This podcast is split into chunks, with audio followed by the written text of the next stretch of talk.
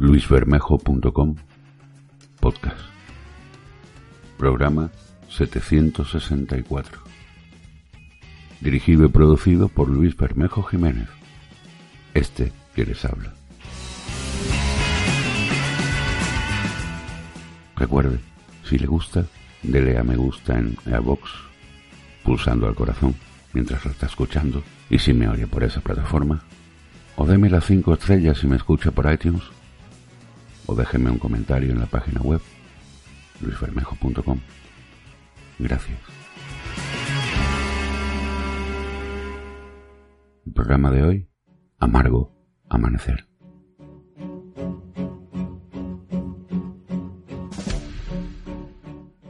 Jack Daniel doble, sin hielo. Todavía no entiendo cómo hay gente que contamina esta perfecta bebida, tan pura, tan suave, tan pecaminosamente exquisita. Rara ocasión en donde el agua pueda contaminar y no purificar. ¿Difícil noche? me pregunta el obeso cantinero. Psicólogos frustrados. ¿Por qué demonios preguntan siempre lo mismo? Afortunadamente aprendí hace mucho cómo ponerlos en su sitio.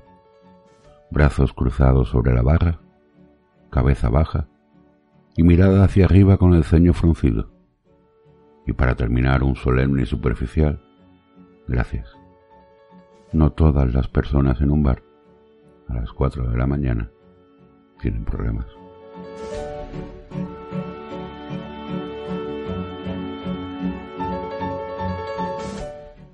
John Stern, sacerdote, alto, 60 años, canoso, café bar branca, 6 de la mañana.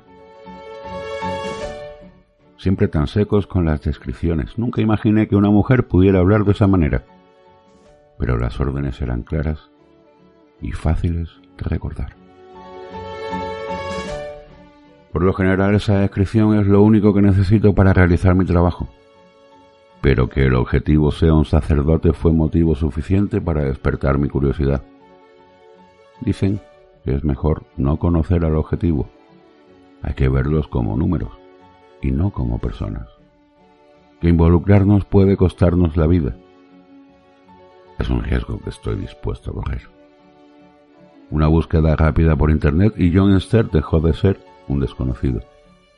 Sacerdote hace más de tres décadas querido por sus feligreses y por la comunidad en general. Religioso dedicado y voluntario ejemplar. Amigo cercano del cardenal. Todo parecía estar en orden. No había razón para verlo como una amenaza. Faltaban unas horas para las seis de la mañana y las piezas no encajaban todavía. ¿Por qué lo querían muerto?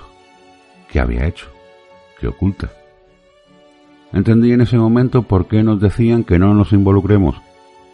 Abrumado por la falta de progreso decidí hacer una última búsqueda y escribí en el buscador Sermones de John Stern y encontré algunos vídeos bastante aburridos para mi gusto. Luego de ver unos cuantos, encontré un patrón. Cada vez que hacía referencia a un acontecimiento social que había salido mal, usaba una frase para expresar el caos de dicha situación, tan sutil como una operación del ejército. Luego de darle muchas vueltas en mi cabeza, buscando algún significado oculto, se me ocurrió traducirla al inglés. La frase quedó convertida en Army Smooth. Para una persona normal, esas dos palabras no hubieran significado nada más de lo que aparentemente significan. Pero yo no soy una persona del todo normal. Una condición llamada dislexia me hace ver, en las palabras escritas, otras palabras escondidas cambiarle el orden de las letras. Fue así como transformé Army Smooth en Thomas Mori.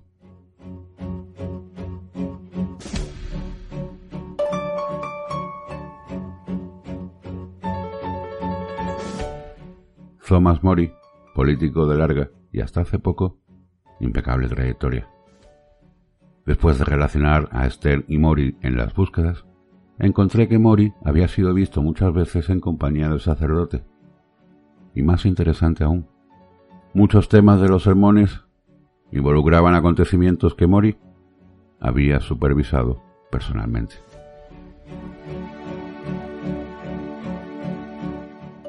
Café negro. Primera vez que le dirijo la palabra al cantinero desde que pedí el whisky. ¿Tienes hora? Seis menos veinte minutos, responde, tan frío como un glaciar. Media taza después entra John Stern por la puerta principal. Alto, vestido de negro y con el collarín blanco característico de los curas. Tiene una tupida cabellera gris, frente amplia y ojos grandes. La nariz complementa el tamaño de las otras facciones y una pequeña sonrisa completa su amable rostro. Buenos días, James, saluda sonriendo mientras camina en mi dirección. Buenos días, reverendo.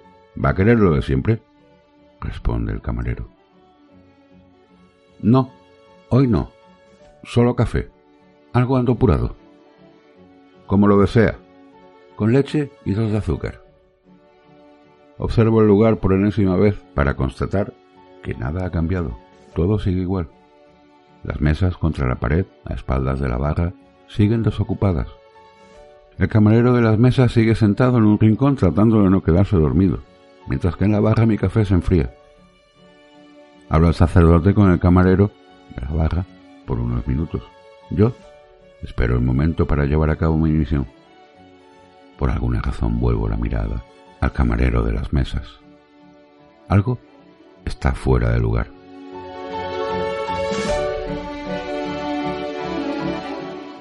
Espero a que el camarero de la barra se aleje un poco de nosotros. Bebo lo que resta de café en mi taza y me levanto por primera vez de mi asiento.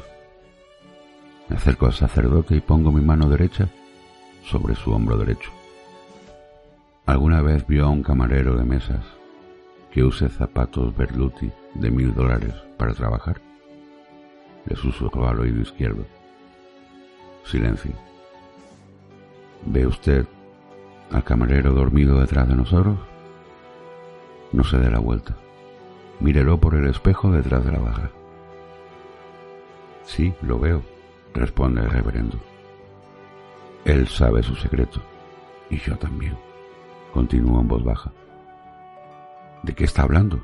pregunta nervioso. Thomas Mori, respondo, y siento cómo se tensan los músculos de su cuello y espalda. Meto la mano hacia el interior derecho de mi chaqueta y toco el frío contorno metálico de mi pistola. Deshago el broche que cede con facilidad y un pequeño clic.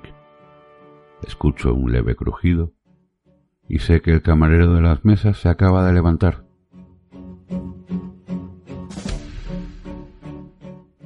Sígame la corriente, susurro. Es por eso, padre, que necesito que me guíe digo en voz notoriamente más alta. Bueno, hijo, empieza a decir, cuando siento un paso detrás nuestro y aprieto el gatillo. Un leve sonido causado por el arma con silenciador es seguido por otro más fuerte y seco, un cuerpo desplomándose. ¿Qué pasó? ¿Quién era? ¿Quién es usted? Escupe las preguntas sin darme tiempo de responder alguna. Digamos que soy su ángel guardián. Ahora termine su café y escóndase porque créame, vendrán más. Un disparo más y el camarero de la barra cae al suelo. Veo una mezcla de sorpresa y terror en los ojos del cura. No se preocupe, solo duerme. Cuando despierte, no recordará nada. El sacerdote, tan aliviado como puede estar alguien en su lugar, hace una leve seña de despedida, sale por la puerta trasera y se pierde entre la niebla matutina.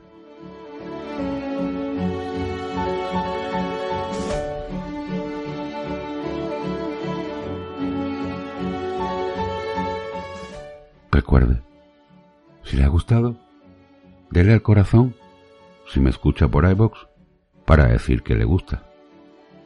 O déjeme las cinco estrellas en iTunes si me escucha desde esa plataforma, o atrévase, ¿por qué no?, a dejarme un comentario al pie del post en la página web de este programa. Gracias y hasta el próximo.